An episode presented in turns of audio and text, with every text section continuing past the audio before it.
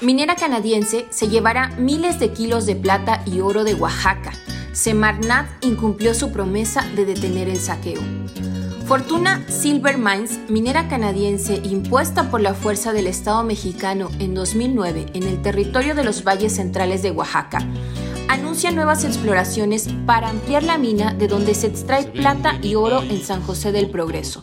con un presupuesto de 3.3 millones de dólares para perforar 5.500 metros del subsuelo. La propia minera Cuscatlán, nombre de Fortuna Silver Mines en México, reconoce que año tras año las reservas minerales disminuyeron un 28% en términos de toneladas, lo que no impide que día tras día la minera triture más de 3.000 toneladas de tierra y roca. Pese a las protestas de las comunidades en la región en sucesivas administraciones hasta llegar al actual gobierno federal y que entidades como Profepa y especialmente la Semarnat durante la administración de Víctor Manuel Toledo y Luisa María Albores prometieron explícitamente detener la expansión de esta minera.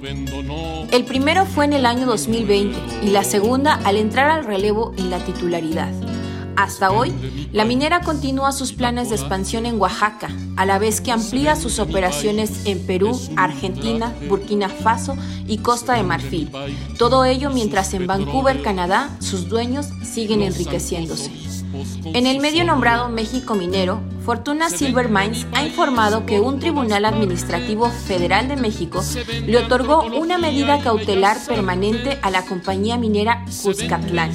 que permite que la unidad minera San José continúe operando bajo los términos de manifestación de impacto ambiental para mantener sus operaciones 12 años más en San José del Progreso. Jorge Ganosa, presidente y director general de Fortuna, comentó que la Corte les ha otorgado protección y recalcó, refiriéndose a la Semarnat, que la autorización de impacto ambiental la otorgaron ellos mismos a la compañía hace solo 13 meses.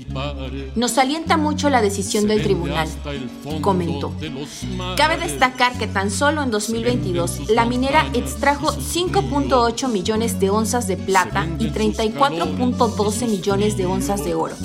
para 2023, la minera ampliará las exploraciones a otras vetas del yacimiento en extensiones a los sistemas Magdalena, Trinidad y Victoria, así como trabajos a lo largo del corredor Tabiche,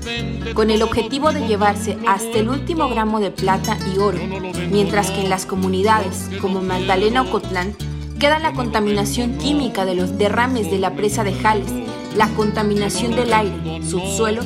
y los consecuentes daños a la salud de las personas de las comunidades cercanas.